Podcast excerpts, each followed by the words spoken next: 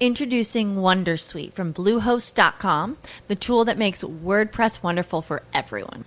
Website creation is hard, but now with Bluehost, you can answer a few simple questions about your business and goals, and the Wondersuite tools will automatically lay out your WordPress website or store in minutes. Seriously. From there, you can customize your design, pick your brand colors, and add blocks. No custom theme or coding required. You'll get content suggestions that you can keep or revise, and with Yoast SEO built in, we automatically help you get found in search engines. From step by step guidance to suggested plugins to an AI powered help bot. Our built in tools make WordPress wonderful for everyone. Whether you're a beginner or a pro, you can join over 2 million Bluehost users. Go to bluehost.com slash wondersuite. That's bluehost.com slash wondersuite. 9 y 44 de la noche y en este momento tenemos en línea el tercer invitado de la noche. Él es Miguel Jiménez, pero antes de lo de Miguel, mire que nos acaban de, de, hablar aquí por el interno contándonos que hubo una campaña absolutamente ganadora en el 2010 de Burger King que invitaba a la gente a que por cada 50 amigos de Facebook que eliminara, eh, le daban una hamburguesa. Ay, qué bueno. Eso es, una, eso es un incentivo, por lo menos para mí lo habría sido sin lugar a Yo que eliminé como Uno en la 4.000. universidad. En la universidad. Usted tiene más de 4.000 amigos en Sí, Facebook. y ¿Sabe- depuré eso. ¿Sabe, demoré. ¿Sabe cuál creo que debe ser la mejor forma de eliminar amigos en Facebook? Cambie la fecha de su cumpleaños. Y el que lo felicite, lo saca. No, ah, yo, yo no tengo esos problemas de me da pena eliminarlo, ¿no? Yo elimino, voy No, no, no, digo que es una buena forma de depurar. Pero venga. A lo que no hay que depurar, si es a los invitados de la tarde, y tenemos en línea a Gerardo Clavijo Fu- Fúquene. Él es el. No, mentiras, tenemos a Miguel Jiménez. Él es el creador de Los Once, que es un cómic que cuenta una historia de, de un grupo de 12 ratones en la toma al Palacio de Justicia de 1985. Pero la razón por la cual lo tenemos acá, la historia es absolutamente creativa, pero el vínculo que tiene con la nube es que este es uno de los cuatro proyectos de los que hablaba nuestro invitado anterior, que han sido financiados en Colombia a través de la plataforma de crowdfunding de La Chévere.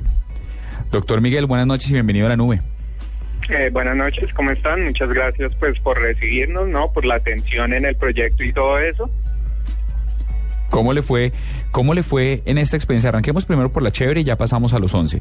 ¿Cómo le fue en esta experiencia a través de La Chévere? Pues bueno, pues primero que todo el proceso no ha terminado. Precisamente estamos, nos quedan como unos 15 días todavía de campaña. Y pues ha sido una experiencia muy enriquecedora, ¿no? Como que finalmente ver y, y contar con el apoyo de la gente precisamente para hacer gestión de proyectos independientes, pues es una experiencia muy valiosa. Es, es bastante difícil, ¿no? Sin creo lugar a que, dudas. que en Colombia no, de cierta forma no tenemos como, como esa disposición y esa costumbre de, de pronto eh, hacer consignaciones como para recibir proyectos pues en un plazo que no es inmediato, ¿no? Bueno, y Miguel, ¿y cómo es el tema de los 11 ratones en la toma del Palacio de Justicia? ¿Cuál, cuál es el, el- Eh, el bueno, argumento de este tema salió, nosotros tuvimos como la idea de participar de una convocatoria del ministerio, que fue como la primera que abrieron para la creación de una novela gráfica, ¿no?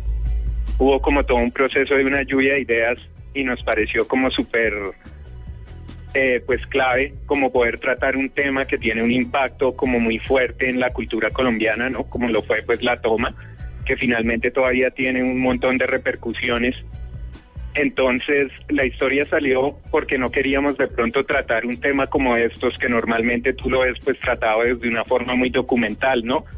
Y de reportería investigativa.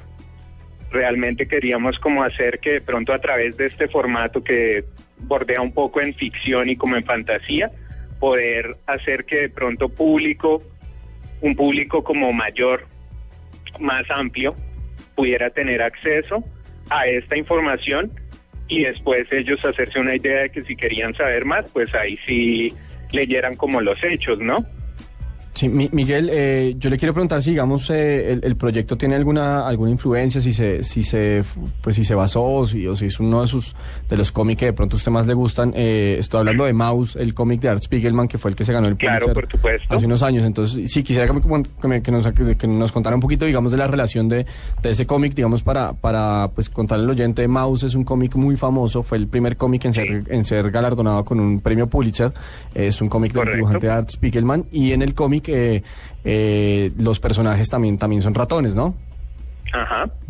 Pues, por ejemplo, finalmente, hablando de lo que fue la obra Mouse, pues de, de Spiegelman, fue un proyecto, por ejemplo, que, que le trajo al autor, pues, como mucha controversia y estar como en el ojo del, del huracán, ¿no? Precisamente por tratar el tema de esta manera. El uso de los ratones como una analogía a, a pues, finalmente como lo que era el, el pues el régimen nazi, ¿no? Tratando a los judíos como una peste, como una plaga. Entonces la analogía de él viene por ese sentido. No, pues, Nosotros lo que queremos hacer precisamente es usar como este vehículo para hacer sentir como todo este desespero que las personas pudieron sentir adentro, sobre todo las personas que no estaban involucradas directamente, pues lo- en lo que fue la toma y retoma, ¿no? Los inocentes. Bueno, pues nos queda clarísimo, nos queda clarísimo la influencia de Maus, nos queda clarísimo la posibilidad de aportar a través de la chévere. Muchas gracias por haber estado con nosotros, Miguel. Es el creador de Los Once, un cómic que cuenta la historia, como decía ya, de 12 ratones en la toma al Palacio de Justicia. 9 y 49 minutos y ahí, de frente, en Digno de RT. Váyanse con algo a ver qué traen.